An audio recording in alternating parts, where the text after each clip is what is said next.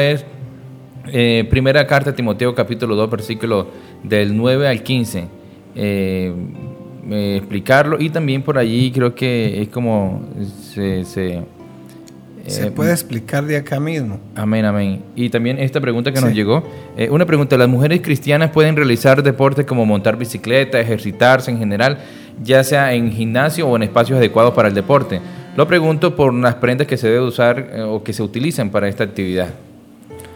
Bueno, eh, las mujeres más que los hombres saben todo esto.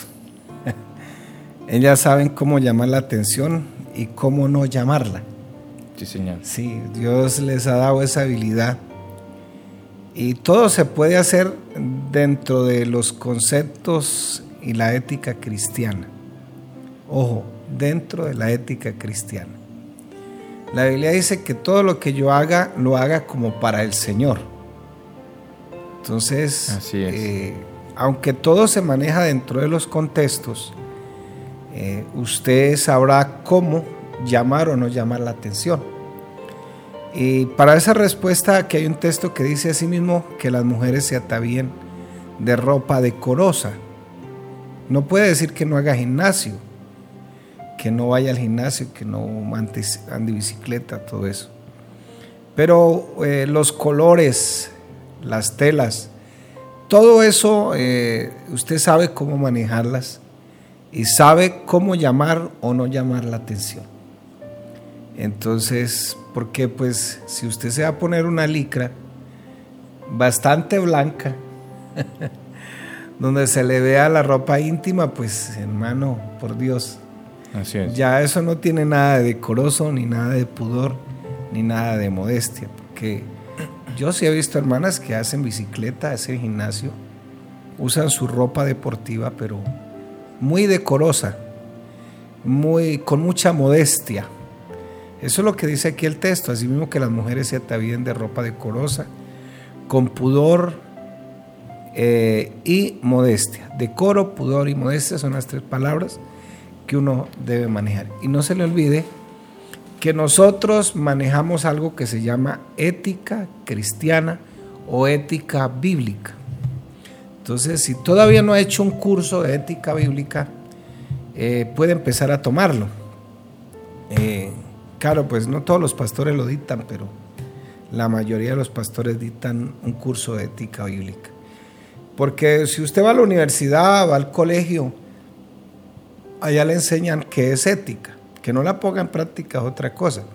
Claro, eso no es ética cristiana, pero sin embargo es ética. La ética es, tiene que ver con la moral también, de cómo manejar las cosas con los demás, portarse bien, etcétera. Pero entonces eh, la ética que manejan en la universidad y en los colegios es una ética basada en la filosofía aristotélica de los epicúreos, de esto, del otro, que según Sófocles, que según... Entonces esa es la ética que se maneja, pero eh, eh, de acuerdo a la palabra ética, es poderse comportar bien en medio de la sociedad teniendo en cuenta la moral. Y cuanto más nosotros que somos cristianos, eh, que nuestra ética no depende de una filosofía, de un concepto humano, sino que nuestra ética bíblica, pues por supuesto, depende de la Biblia. Nuestro modelo ético se llama Jesucristo el Señor. Ese es nuestro modelo ético. Por eso el apóstol se atreve a decir, todo lo que hagan, háganlo como para el Señor. Y ustedes, damas, sobre todo las damas y los caballeros ahora también, ahora los caballeros se depilan, ahora los caballeros, etc. Ustedes saben cómo llamar y cómo no llamar la atención. Eso es inteligencia y más que el creyente pues es súper inteligente. Entonces simplemente le dejo este texto. Primera de Timoteo 2.9. No le voy a decir si es malo o no es malo. Le voy a decir es que maneje dentro de su ética cristiana y ética bíblica, maneje estas palabras. Decoro, pudor y modestia. Búsquelas en el diccionario si quiere para que amplíe su conocimiento ¿Qué significa pudor? Eh, pudor es no mostrar sus partes íntimas, eh, tratar de no provocar ningún interés porque igual está dañando la conciencia a otra persona, le daña la conciencia a un hermano, y ahí sí puede estar pecando en ese sentido. Entonces, eh, claro, sí se puede, hay ropa. He visto damas con sudadera, con licras, pero encima se ponen una, una, pantaloneta o se ponen otra licra, tratan de ser un poco decorosas en ese sentido. Y ya que dentro del contexto, pues no falta, habrá quienes irán a hacer deporte en un gimnasio, otros eh, irán a hacer deporte y a mirar, y a mirar, y mirar a ver a quién pueden enamorar. Eh, por eso la estabilidad emocional en una persona es muy importante hasta para vestirse. Es cómo maneja su, su autoestima, todo eso es muy importante.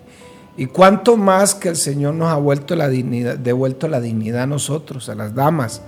Eh, ninguna, los griegos y los romanos usaban las mujeres solo para satisfacer sus placeres sexuales, sus orgías, para nada más. Los judíos incluso las usaban solo para tener hijos.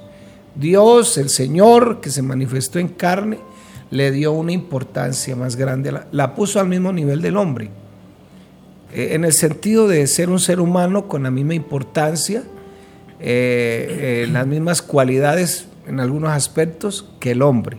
Entonces Dios los creó ambos iguales. Entonces, no te, lo que trató el Señor más bien es, uno no tiene por qué ser más importante que el otro. Simplemente Dios, en su manera de, de manejar las situaciones, le dio una situación al hombre y le dio otra parte a la mujer y si ambos trabajamos eso, pues estamos felices. Así es. Y lo que dice la mujer, de, la mujer, de pronto la hermana acerca de la mujer, aquí los textos, dice así mismo, quiero pues que los hombres oren en todo lugar levantando manos santas sin ira ni contienda. Y el versículo 9 dice así mismo que las mujeres se atavíen de ropa decorosa, con pudor y modestia, no con peinado ostentoso, ni oro, ni perlas, ni vestidos costosos, sino con buenas obras, como corresponde a mujeres que profesan piedad. La mujer aprende en silencio, con toda sujeción, porque no permite a la mujer enseñar ni ejercer dominio sobre el hombre, sino estar en silencio. Porque Adán fue formado primero, después Eva, y Adán no fue engañado, sino la mujer, y siendo engañada incurrió en transgresión, pero se salvarán engendrando hijos, si permanecieren en fe, amor y santificación con modestia. Bueno, eh, esto suena cruel. Y si lo tomamos literalmente, pues más cruel todavía. Pero yo creo que ustedes no han visto eso en la iglesia. Porque las damas aquí sirven y, sería contradictorio con la misma palabra en el sentido de que Dios le ha devuelto la dignidad a la mujer. Eh, y sería contradictorio en que también hubo profetizas, en que también hubo, y Pablo habló con ellas, y Pablo estuvo con ellas, también hubo diaconisas, entonces eh, servidoras, mujeres que profesan piedad, mujeres que ayudaban a enseñar. Es más, la, la mamá de, de, Timoteo y la nona de Timoteo eran unas servidoras del Señor. ¿Qué es lo que ocurre? Que en el sector donde estaba manejándose todas estas epístolas, era un lugar donde, o un sector donde las mujeres eran las que mandaban en los tabernáculos en los templos. Eh, ¿Se acuerdan del templo de la diosa Diana, que era, era una, un templo rodeado de, puros senos? Fabricaban senos y los ponían en las paredes. Entonces ellas eran las que tenían la batuta. Y, parece ser, si usted lee el libro de Corintios, parece ser que esa cultura quiso introducirse en la iglesia. Acuérdese que todavía no estaba en toda la Biblia completa. Acuérdese que en ese momento no estaba, eh, todas las iglesias no tenían pastores, el apóstol Pablo estaba manejando todo eso. Entonces, eh, dentro del templo de la diosa Diana, eso también usted lo puede encontrar en internet, lo puede encontrar eh, cómo era el templo de la diosa Diana, cómo practicaban sus cultos, cómo eran sus ritos. Entonces, ella tenía ella era, había una sacerdotisa y ella tenía unas ayudantes, mujeres por supuesto, ministraban, según ellos, ministraban su culto desnuda y los hombres llegaban y tenían relaciones sexuales encima de una mesa y ese era el culto que se le daba a la diosa Diana Y las que mandaban ahí, por supuesto, pues eran las sacerdotisas. Entonces había una cultura como que ellas eran las que manejaban toda esa parte. Y cuando ya algunas empezaron a llegar al Señor, a convertirse al Evangelio, algunas quisieron agarrar la batuta. Entonces lo que hizo el apóstol Pablo es poner todo en orden. No es que ya ustedes no van a volver a hablar, se callan, no. Entonces hay que leer la Biblia en ese contexto. Entonces por eso es que dice, no permito que la mujer... Porque si usted se regresa a un capítulo, eso se llama mirar el contexto inmediato.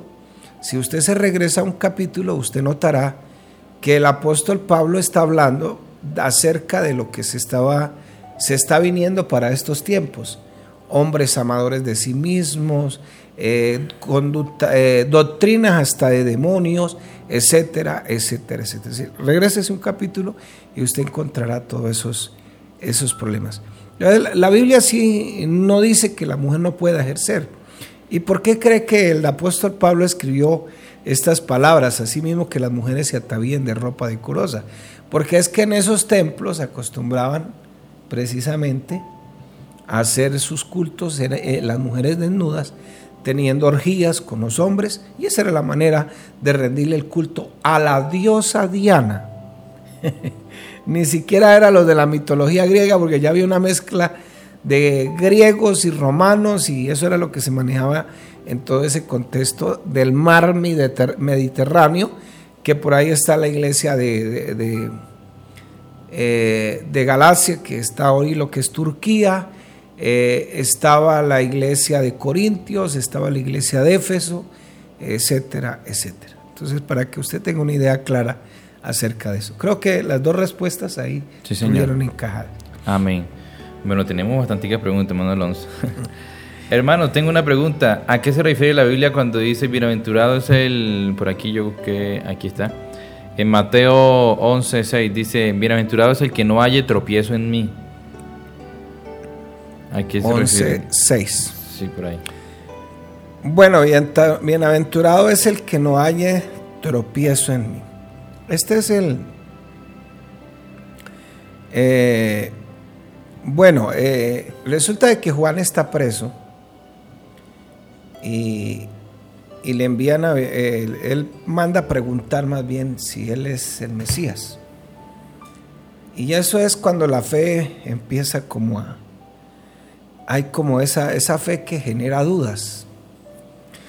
¿Cómo es posible que Juan, que está preso, esté preguntando que si él es el Mesías cuando él lo bautizó, cuando sabía que era su primo hermano, y ahora está preguntando, ¿eres tú o esperamos a otro? Eh, por eso dice aquí, para preguntarle, ¿eres tú aquel que ha de venir o esperamos a otro? Respondiendo a Jesús le dijo, y hace saber estas cosas a Juan, que oís y veis. Los ciegos ven, los ojos andan, los leprosos son limpiados, los sordos oyen, los muertos son resucitados y a los pobres es anunciado el Evangelio. Y entonces viene, y nótese que Nótese que hay un punto y coma para hablar de Juan. Realmente este texto es casi para Juan.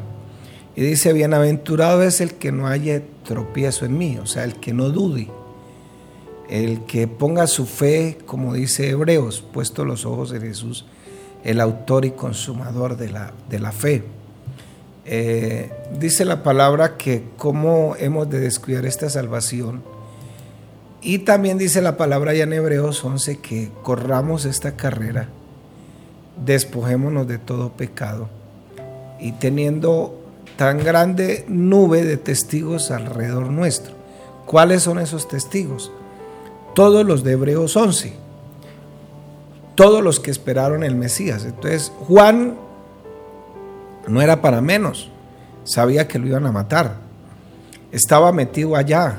Eh, estaba condenado a muerte. Su fe en algún momento se sintió frustrada, digámoslo así. Y todos los cristianos pasamos por esos momentos. Pero estas son las palabras que le dice el Señor a Juan. Bienaventurado el que no haya tropiezo en mí. el que su fe no se haya frustrado, el que no mengua, el que siempre mantiene la mirada en el Señor. Vuelvo y le reitero, en esa época todavía no estaba la Biblia, todavía no habían redes sociales. es complicado, lo que pasa es que una vez se sale del contexto, pero eso es lo que ocurre. Pero estas palabras también son asertivas para nosotros en este tiempo, donde vienen las dudas, donde la fe a veces mengua, está, está pasando lo que está pasando. Hoy me llamaron en la mañana para darme una noticia eh, un poco trágica de un, un, hombre de 43 años, muy joven, cristiano él, se contagió de coronavirus y el mal empezó el jueves pasado y ayer jueves murió. Entonces, pues no es fácil, donde hay tantas dudas, tantas incertidumbres. Claro, para el cristiano es una ganancia, pero igual el dolor siempre viene. Entonces, lo que trata el Señor de decirnos en su palabra es, bienaventurado eres cuando tu fe no vaya a menguar y siempre mantengas la mirada en el Señor. Amén. Eh, otro versículo dice, Dios va a bendecir a los que me ven hacer esto y no me abandonan. Ah, bueno. Tienen su, confianza. Sí, Señor. Está bien, hermano. Amén, así es. Eh, por ahí hay otro oyente que dice, ¿la santidad es lo que hago o dejo de hacer? ¿O la santidad es la obra de Dios mediante la cual vivimos santificados? Bueno, la gracia tiene eh, algunas complicaciones para algunos. y no saber disfrutar de la gracia pues nos va a traer más problemas. La ley, eh, leamos ahí Romanos 8.3, por favor. Romanos 8.3. Dice la palabra del Señor ahí, porque lo que era imposible para la ley, por cuanto era débil por la carne, Dios enviando a su Hijo en semejanza de carne de pecado, y a causa del pecado condenó al pecado en la carne entonces, aunque la ley fue buena, la ley la diseñó el Señor o la inventó el Señor para que si tú obedecías la ley, Dios te iba a bendecir. Esa era la ley. La ley me dice a mí, no hagas, no hagas, no hagas, no hagas. Pero ¿cuál, era cuál fue la debilidad de la ley? La, la debilidad de la ley es que no me dio herramientas a mí para yo no hacer sino por el contrario, la ley me prohibía robar y yo robaba. Y no había nada, ni un poder humano, ni poder nada de ninguna índole que me obligara a no robar. Y así habían otros mandamientos. Entonces, ¿qué pasó con la gracia? Ya en la gracia Dios cambió los papeles. Dios me ha bendecido para que yo sea obediente. Y la santidad o la palabra santo significa apartado. Dios nos apartó. uso exclusivo de Él. Somos uso exclusivo de Él. Y como Dios ya me bendijo a mí, entonces yo ahora eh, soy un santo bendecido. Entonces lo que hago, tengo que hacerlo con libertad. No es que esto, no es que lo otro. El problema es que aunque decimos en el, texto que en Cristo somos verdaderamente libres, ¿será que hay libertad para, para, una, para un hombre que todavía maltrata a sus hijos? ¿Será que hay libertad todavía para alguien que ve pornografía? ¿Será que hay libertad todavía para alguien que practica la gritería, es iracundo? Y somos verdaderamente libres y decimos amén. ¿Será libre una mujer que no practica su sexualidad con respeto, como enseña la Biblia, sino que está todavía eh, sujeta a sus traumas, esclava de sus traumas? Será libre. Entonces, cuando yo soy libre de todo eso, ya yo soy bendecido por Dios, que esa es la gracia. Ya ninguna condenación hay para los que están en Cristo Jesús. Debido a ese conocimiento de que ya no estoy condenado y al contrario estoy bendecido, yo soy obediente, libre y espontáneamente. Entonces practico la santidad porque el Señor dice sean santos como yo soy santo. Eh, digamos una cosa, yo aquí en la iglesia compramos sillas. Eh, compramos un tipo de sillas para el culto, para realizar el culto. La pregunta, ¿sería adecuado prestárselas a una fiesta donde va a haber trago, donde va a haber eh, gente practicando eh, sexo ilícito, donde van a consumir? ¿Las prestamos? No, hermano, esas las compramos para consagrárselas a Dios. Lo mismo pasa con el ser humano. El ser humano Dios lo compró para Él, para Él, para que sea consagrado a Él. La cuestión aquí es la libertad que nosotros tenemos. Si todavía me cuesta a mí eh, dejar música, todavía no soy libre. Entonces, aquí la cuestión es que Dios cambió los papeles. Anteriormente era, obedece la ley, vas a ser bendecido. Ahora, ahora eres bendecido para que obedezcas. Así de sencillo. Pero la pregunta sería, ¿soy libre verdaderamente? ¿O todavía soy esclavo de mis traumas, de mis antojos, de mis gustos? ¿Todavía soy esclavo de mis vicios, de mis malas palabras, eh, de todo eso? ¿De qué soy esclavo? ¿Será que Dios me ha hecho verdaderamente libre? A veces yo digo por ahí, este, dice el texto sagrado en 2 de Corintios 5, 17, que los que están en Cristo, nuevas criaturas son. Todas las cosas pasadas ya se fueron. Venga, lo leemos textualmente. Segunda de Corintios 5, 17.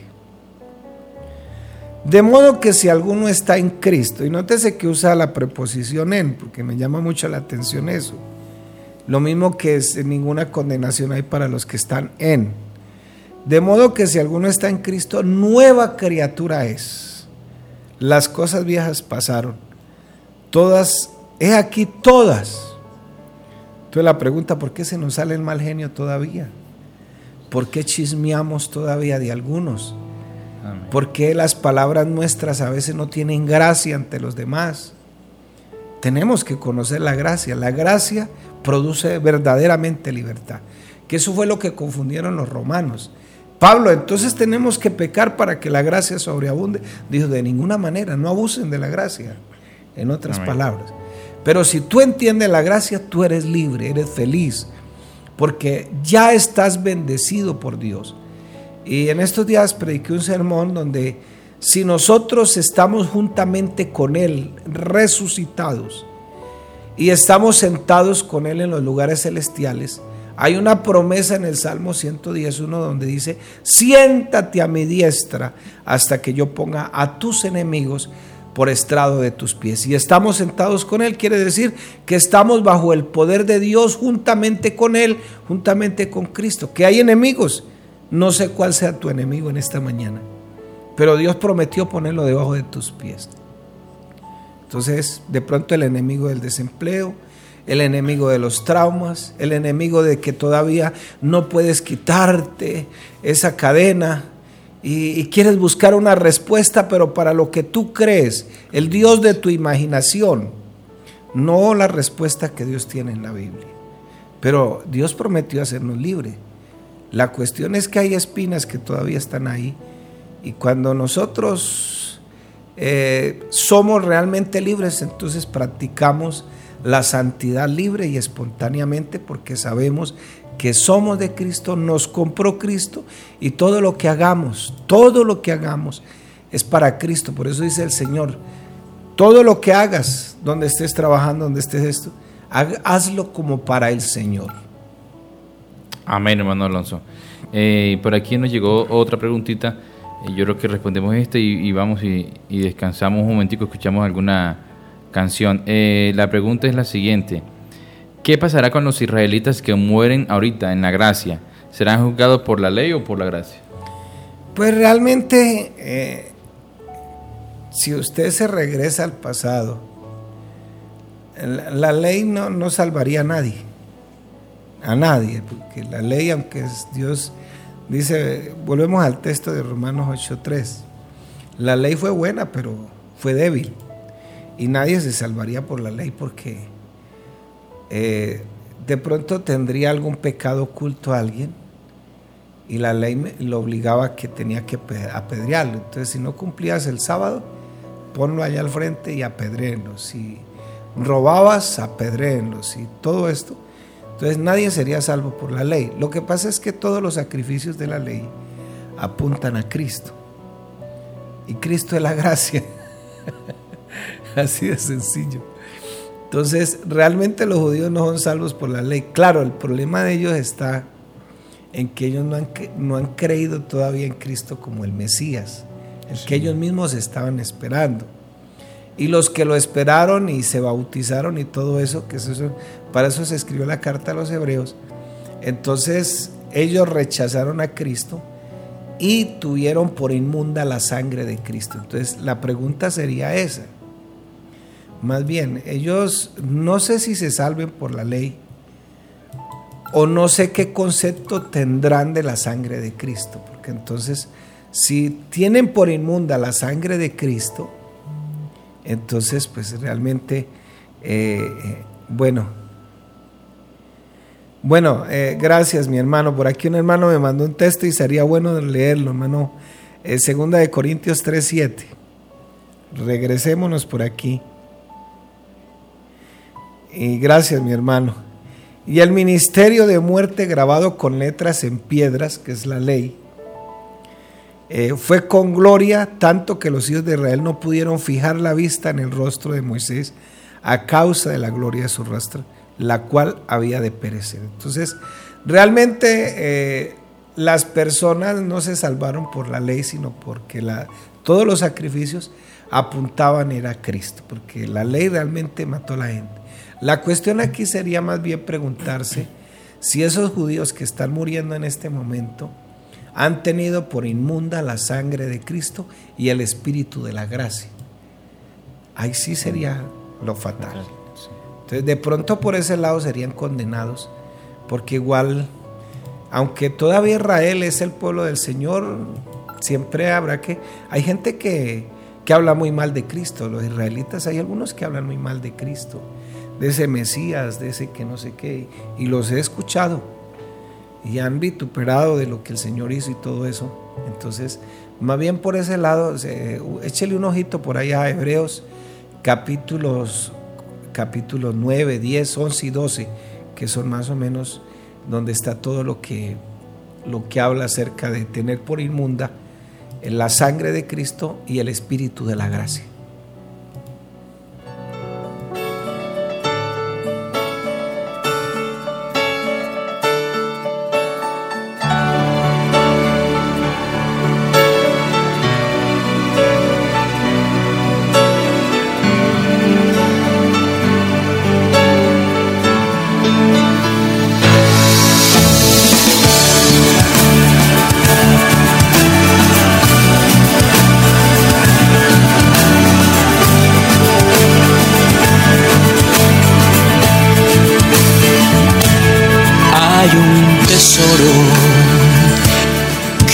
Para muchos no tiene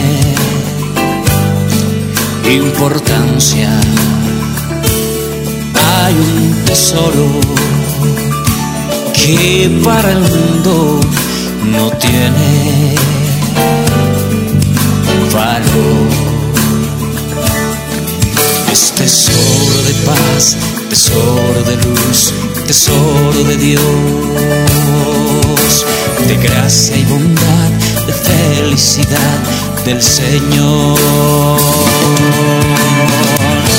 Tesoro escondido donde todos lo ven, sin embargo preguntan si saben de él.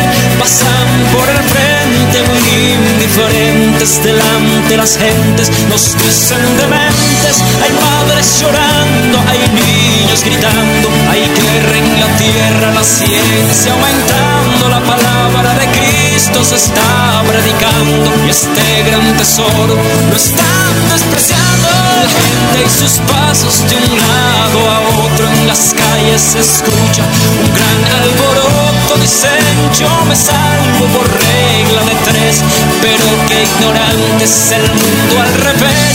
Mañana dirán lo hemos perdido. Jesucristo, mi amigo, es un tesoro escondido. Un tesoro escondido.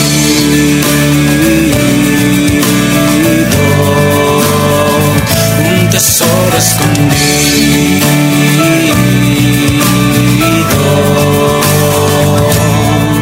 Este tesoro tiene mil cosas que el mundo no quiere entender. Este tesoro es tan valioso y el mundo no puede aceptar la paz de Jesús que puede salvar, que trae dulzura y amor y da libertad. Un tesoro escondido donde todos lo ven, sin embargo preguntan si saben de él, pasan por el frente muy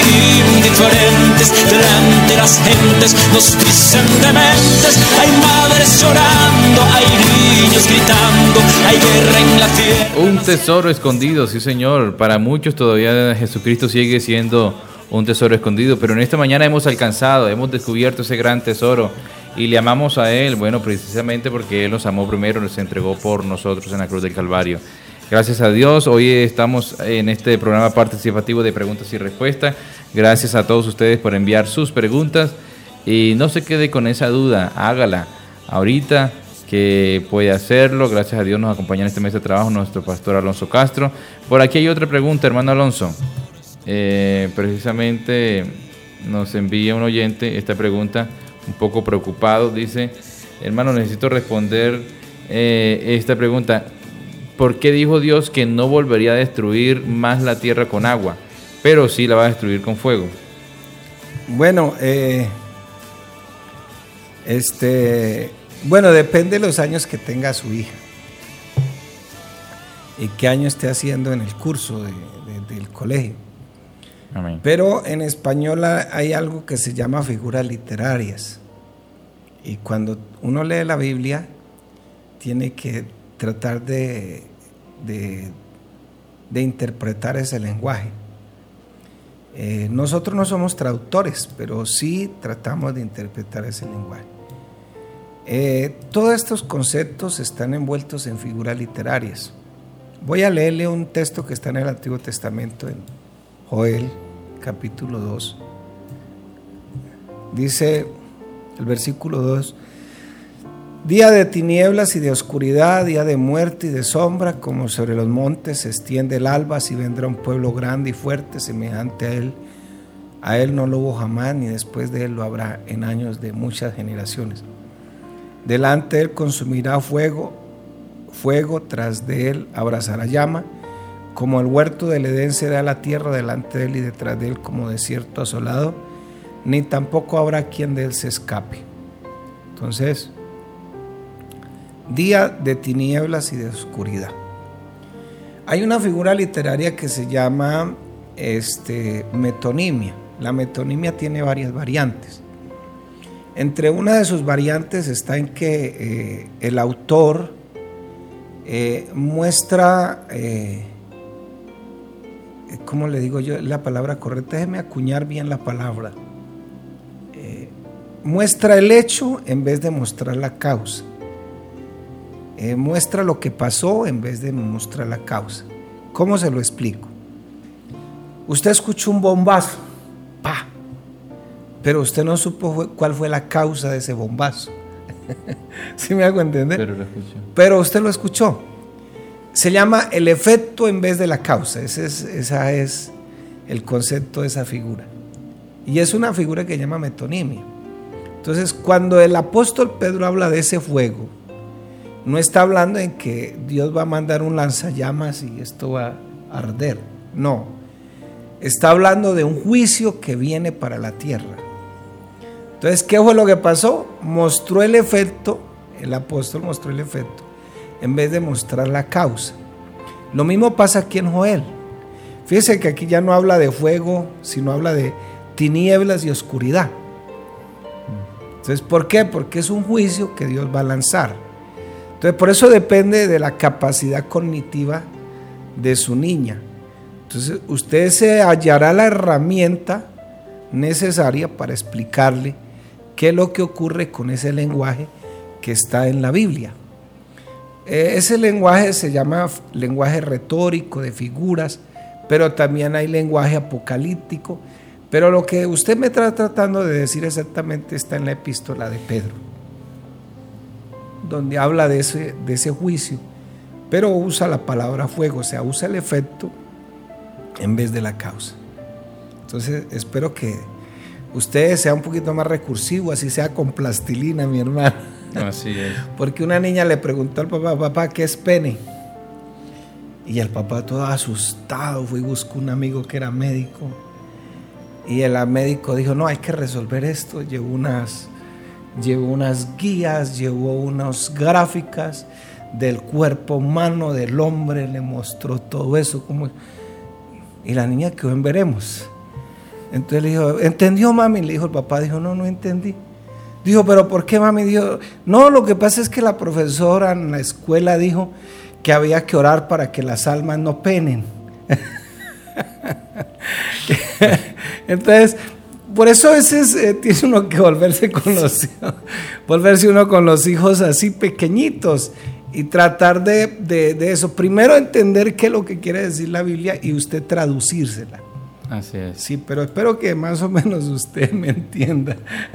Sí, me entienda y que usted con una gráfica, una plastilina, lo que sea, usted le, explique a ella. Tiene cinco añitos la niña. Ah, caramba. Sí, sí, sí. Le tocó ponerse en cuatro patas, dice uno, y explicarle. Sí, amén. Y qué bonito es enseñarle desde una base bíblica. Exacto. Amén. Eh, por aquí hay otra preguntita. Ah, bueno, usted decía hace ratico, hermano, eh, hermano Alonso, sobre que las sillas, que si uno compra sillas para la iglesia, es para darle ese uso, porque se consagra para Dios y no para prestar la cosa.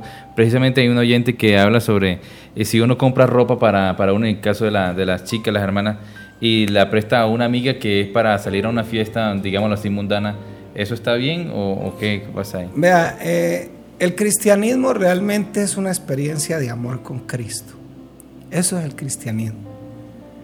Por eso siempre cito ese texto del Señor cuando le dice a, a Pedro, ¿me amas? ¿Me amas? ¿Me amas? ¿Me amas? A veces el Señor no hace muchas cosas en uno porque Él no está seguro si lo amamos o no lo amamos. Así es. Y Él quiere estar seguro es de que nosotros lo amemos. Entonces, ¿qué es el cristianismo? Eso, una experiencia de amor con Cristo.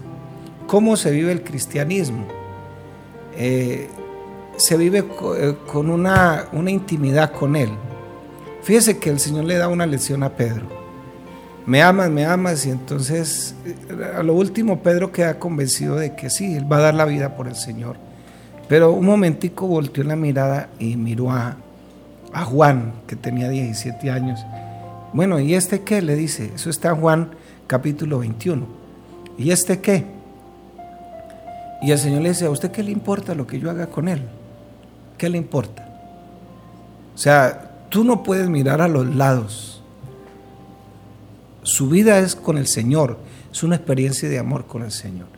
Entonces, cuando tú te enamoras del Señor y compras ropa, usted le pregunta, Señor, ¿esta ropa qué tal?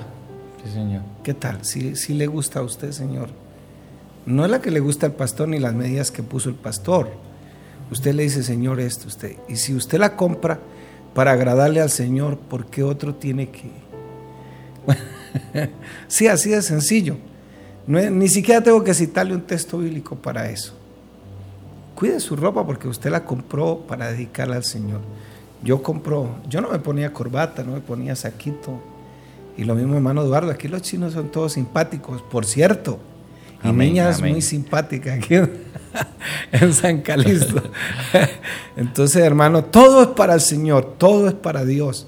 No es fanatismo, es que estamos enamorados de Cristo. Amén, así es. Eh, tenemos una última preguntita ya por aquí. ¿Qué pasará con los israelitas? Eh, pero no, eso ya se hizo. Eh, una pregunta, después que el Señor levante la iglesia, ¿habrá alguna oportunidad más para aquellos que se quedaron o ya no habrá más posibilidad de que se salve. Eh, por favor, repítamelo, es que no le entendí bien. Una pregunta, después que el Señor levante la iglesia, ¿hay oportunidad de que alguna persona se, se salve o ya no habrá oportunidad? Ah, sí, claro, sí hay oportunidad, claro. Pero si les cuesta salvarse en la gracia, usted se imaginará en, la gran tribulación donde si el Señor nos dice en este momento que oremos por los gobernantes y podemos orar porque sabemos que no es un gobierno satánico, eh, yo creo que en la gran tribulación ya no podemos orar por los gobernantes porque sabemos que es un gobierno satánico.